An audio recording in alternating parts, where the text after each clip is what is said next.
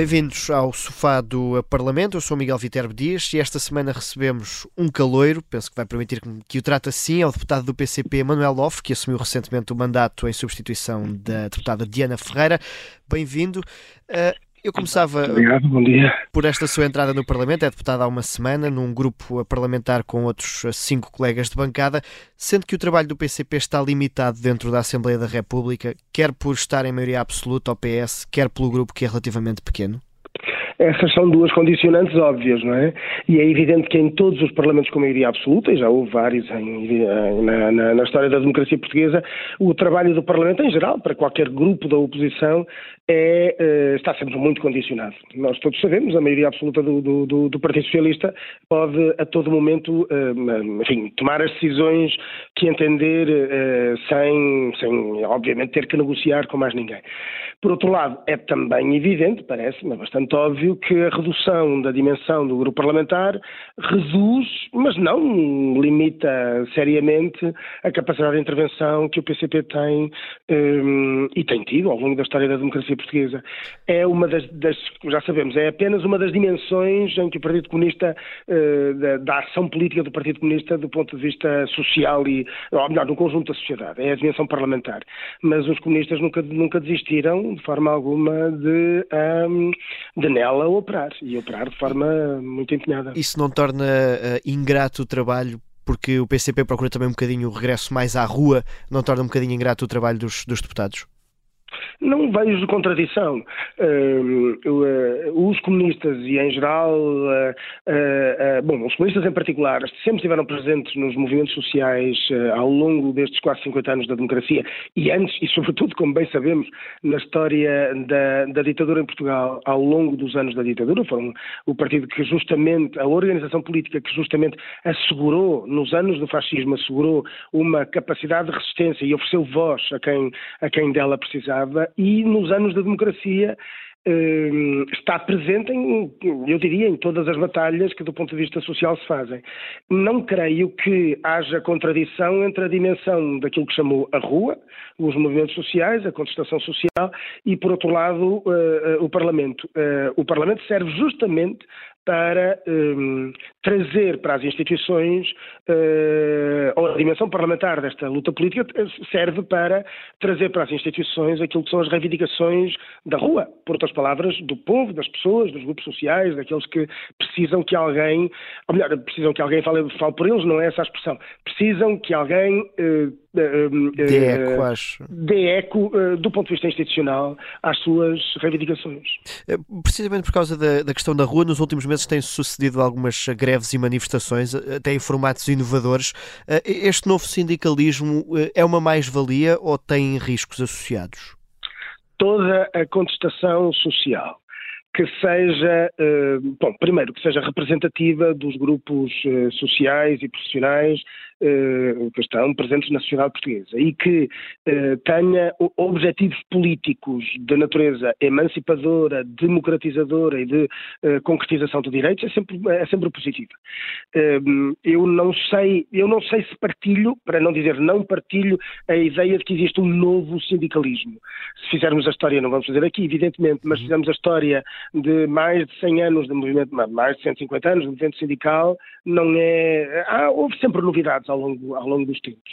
E o que é essencial, nós percebemos que um, pela enésima vez no século XXI estamos uh, submergidos numa nova crise social uh, uh, provocada pelo mesmo tipo de política, de políticas neoliberais e de, um, e de, e de claro, desrespeito pelos direitos de quem trabalha neste país e necessariamente as pessoas como é evidente, o seu descontentamento tem que ser, deve ser organizado e deve poder, um, uh, uh, deve, deve ser propositivo, deve poder articular alternativas políticas. E isso é muito importante, porque não vale a pena estarmos permanentemente a dizer uh, que o governo é responsável, e é, por muito da crise económica e social que aqui está, sobretudo pela sua muito má gestão, pela forma como hum, claramente uh, dá sempre prioridade aos interesses dos empregadores, de, uh, em geral até numa economia altamente financiarizada,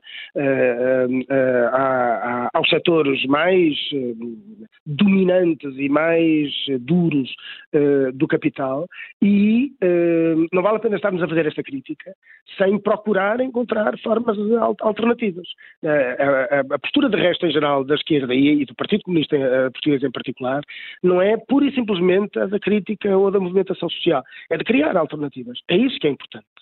Eh, antes de irmos a outro assunto, deixe-me só ainda a questão do seu mandato de deputado, porque na nota certo. publicada pelo PCP é dito que assumirá o mandato até ao fim desta sessão legislativa, ou seja, até setembro. Exatamente. A ideia é depois continuar a promover esta rotatividade no grupo parlamentar?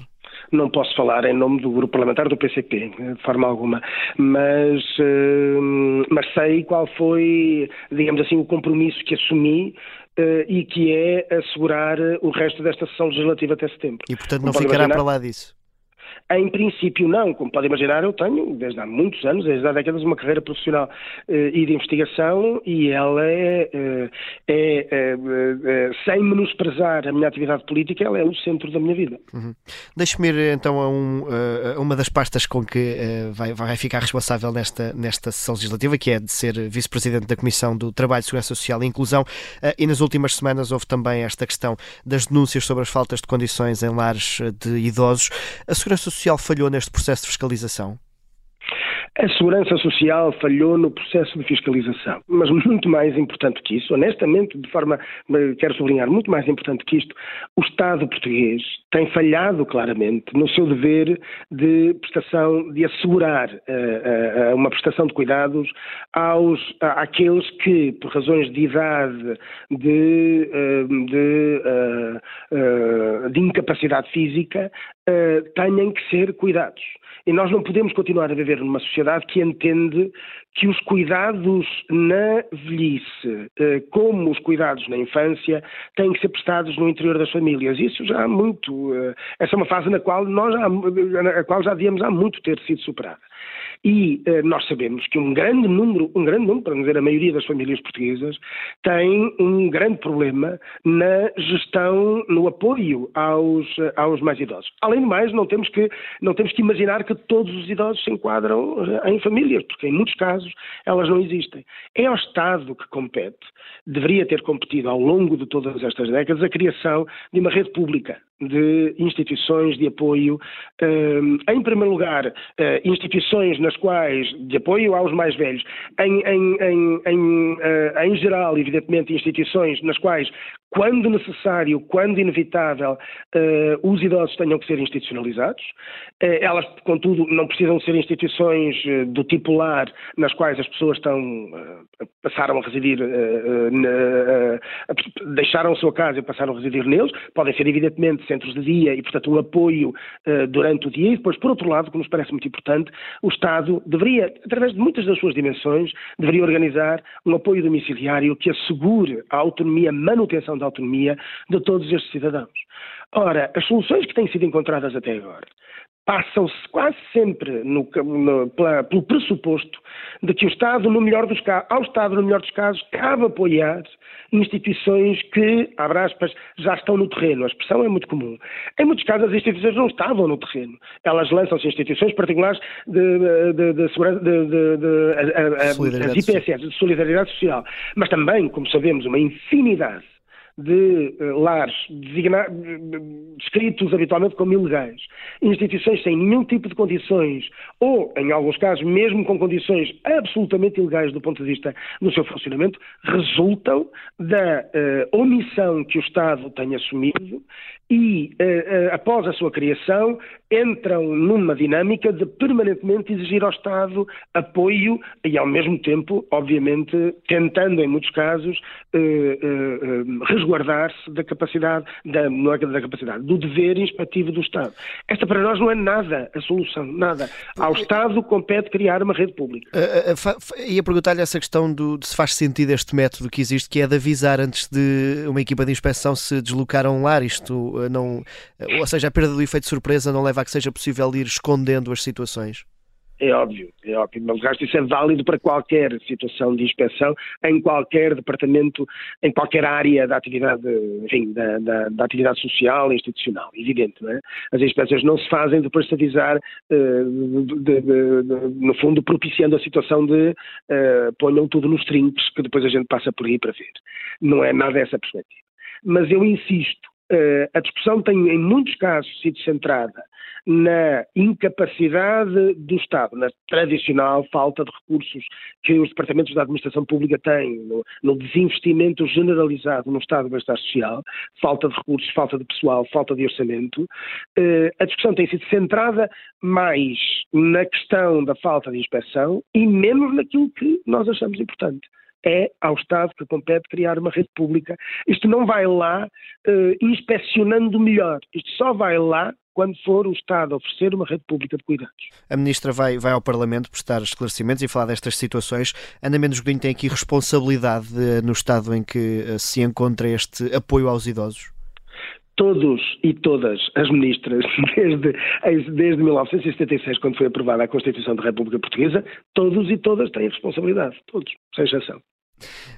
O, o, o, e ainda, já entrando aqui na nossa eh, reta final também, eh, numa, nessa mesma nota em que foi apresentado por parte do Partido Comunista, esta a sua entrada no Parlamento, eh, foi dito que alguém que tem participado num esforço coletivo de denúncia das campanhas de revisionismo histórico contra a memória da construção da democracia. Encontra isso dentro desta Assembleia da República? Ah, claro que encontro.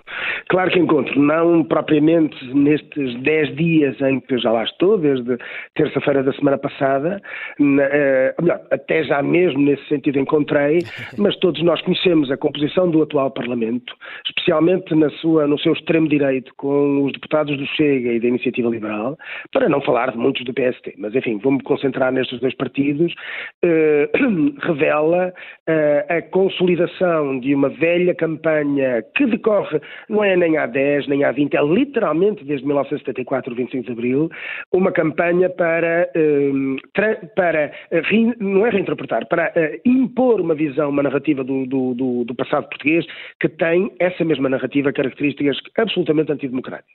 Na negação do colonialismo e da natureza colonial da dominação portuguesa um, uh, eh, do Estado português sobre as colónias, sobre vários territórios africanos e asiáticos.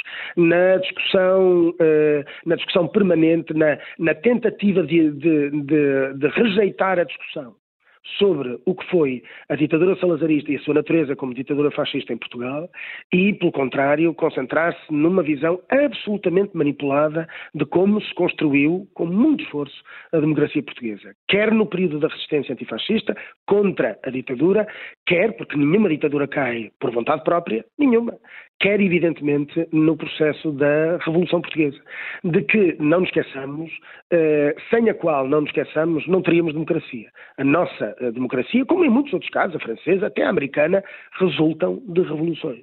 E, eh, e é evidente, essa é uma das minhas batalhas há muito tempo, do ponto de vista da investigação e do ponto de vista cívico. E, há uma questão sempre fala de revisionismo, que é a questão da devolução de, de obras aos países, a outros países. Portugal deve lançar esse deve começar esse caminho, como até já sugeriu o Ministro da Cultura? Deve entrar nesse caminho. Ele está aberto há muito tempo. Uh, uh, aquilo que agora aqui direi compromete-me a mim, enquanto uh, deputado da Assembleia da República, mas a título individual, porque não quero falar em nome do Partido Comunista, de resto eu não sou militante do Partido Comunista, mas faço, tenho todo o empenho... tirou as listas como, em, como independente. Exatamente, como independente. Mas tenho todo o empenho e toda a solidariedade, obviamente, e toda a, e, e, faço trabalho coletivo dentro do grupo parlamentar do Partido Comunista. Portanto, aquilo que eu quero dizer a título individual é que entendo que sim, Portugal tem que entrar, não tem que iniciar, porque ele está iniciado há muito tempo, em, vários outros casos. E tem que estabelecer, como qualquer outro Estado colonial um, ou que tenha procedido à ocupação ilegal de territórios, uh, tem que proceder a um inventário de todos os bens que foram roubados e que foram transferidos, que foram roubados nos países que foram ocupados e nas colónias que foram, e nos territórios que foram colonizados e que, um, e que foram transferidos para, para Portugal. Isso envolve, evidentemente, bens públicos e bens privados.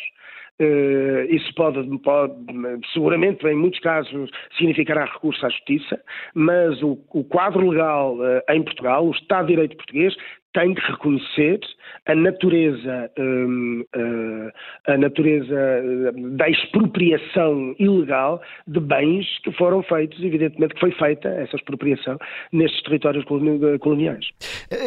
Porque falou aí da sua condição de independente, sente-se perfeitamente integrado nisso, nesse que é o trabalho coletivo do PCP, ou seja, até fora do grupo parlamentar, porque não tem essa obrigação, não sendo militante? Bom, é, é evidente que não sendo militante eu não tenho as obrigações dos militantes, mas eu há muitos anos que colaboro com o Partido Comunista Português e, eh, por algum motivo, o Partido Comunista Português me integrou nas suas listas e, por algum motivo, eu aceitei não só integrá-las, é? e aceitei, por exemplo, este período agora de cerca de seis meses como, como deputado do PCP. Na minha, na minha consciência não há mais pequena das dúvidas do lugar onde eu estou. E, e porquê é que nunca se tornou militante já agora? Ah, isso é uma questão de natureza pessoal que não lhe quero, que não quero, tem, tem a ver com uma, tem a ver com a minha, com a minha análise da vida, mas não, não creio ser relevante neste momento, sobretudo no momento em que eu exerço as funções de deputado dentro do grupo parlamentar do PCP. Uhum. Manuel Off, nós estamos na nossa pergunta final, é o momento em que chamamos a defesa da honra. Cada palavra para que feito? Para a defesa da honra, Sr. Presidente e mais uma vez recorro do facto de ser historiador e ter até por várias vezes sido chamado a comentar eh, já este conflito entre a guerra eh, entre a Rússia e a, e a Ucrânia, eh, subscreveu desde sempre a posição oficial do, do PCP e nota uma aproximação ao discurso, chamemos-lhe maioritário, com Paulo Raimundo. Ora bom, tenho aí dúvidas das duas, das duas afirmações. A primeira é, uh, a primeira é, não, não estou, ou melhor, a primeira é, o discurso oficial do PCP, ele é evidentemente, está plasmado nos documentos escritos, está plasmado na intervenção dos seus dirigentes e até dos seus militantes, mas particularmente dos seus dirigentes, e tem sido, isto para si não é surpresa nenhuma, claro, que eu o diga, tem sido claramente uh, mal transmitido, para não dizer manipulado pela grande maioria, não é a totalidade, mas pela grande grande maioria dos média em Portugal. E, portanto, a minha questão é, uh, uh, eu reconheço-me uh, num discurso que caracteriza o conflito que agora, que agora temos presente e que não, com duas características principais. Em primeiro lugar, ele não começou em 2022, ele começou em 2014. Uhum. Ele já passou por várias fases entre 2014 e 2022, nomeadamente com fases de negociação entre o Estado ucraniano, o Estado russo e os separatistas das regiões do Donbass. E e eh, não, pessoalmente não tenho dúvida alguma de que eh, a operação militar eh, russa contra a Ucrânia é, tem a natureza de uma invasão e que desrespeita o direito internacional. Pessoalmente não tenho dúvida alguma que o Estado ucraniano desrespeitou compromissos que assumiu os acordos Minsk I e II e que, evidentemente, no processo dos oito anos entre 2014 e 2022 e, sobretudo, desde o início da guerra em fevereiro de 2022, desrespeita, hum, de forma claramente despoderada, os direitos de uma grande parte da população ucraniana, através da ilegalização de partidos que representam no mínimo um terço do eleitorado da Ucrânia e com medidas que têm sido, de resto, uh, com medidas de tipo securitário e autoritário que têm sido criticadas pelas organizações internacionais. Se há um discurso maioritário, e há, até, eu até diria hegemónico sobre a guerra da Ucrânia, e se esse discurso exime de responsabilidades o Estado ucraniano, a NATO. E os principais, vou-lhe chamar assim, aliados falcões dentro da NATO, Estados Unidos, Grã-Bretanha, as três repúblicas bálticas, a Polónia, eh, se as exime de responsabilidades em tudo quanto está a acontecer e descreve a Ucrânia como eh, eh, ator internacional, vítima eh, inocente de uma agressão, eu não creio que o discurso do novo secretário-geral do Partido Comunista, Paulo Raimundo, se tenha aproximado dessa tese. Uhum. Agora, todos nós sabemos, dentro e fora do Partido Comunista, e aqueles que temos uma visão hum, crítica uh, do ponto de vista da política internacional. Todos nós temos, sabemos que temos que operar dentro de uma realidade, um contexto social, em que a grande maioria, uh, no, neste caso concreto, da sociedade portuguesa, está tomada por uma narrativa sobre a guerra uh, que, em nossa opinião, não reproduz a realidade, não colou a realidade. Com todas as guerras, todas, já sabemos, a primeira das suas vítimas é a verdade. E, e em todas as guerras já o sabemos, uma das, uma das armas essenciais não são nem, nem os MiG não sei quantos, nem uh, os mísseis HIMARS, nem os Leopard, é a propaganda. E é evidente, há propaganda de um lado e do outro, mas não se diga que há apenas de um lado. Nós não temos, em todos os conflitos à escala internacional, não temos que tomar em todos eles posição. E se assim fosse, eu gostaria de ver muitos daqueles que tenham tomado posição militante a favor do governo ucraniano de forma praticamente incondicional, tomar posição sobre todos os outros conflitos internacionais, nomeadamente um dos mais antigos desde 1967, a ocupação da Palestina por parte do Estado israelita, por exemplo. Muito obrigado, Manuel pelo seu tempo. Eu que agradeço. Já a seguir vamos aos passos perdidos para um final de sessão em jeito de festa.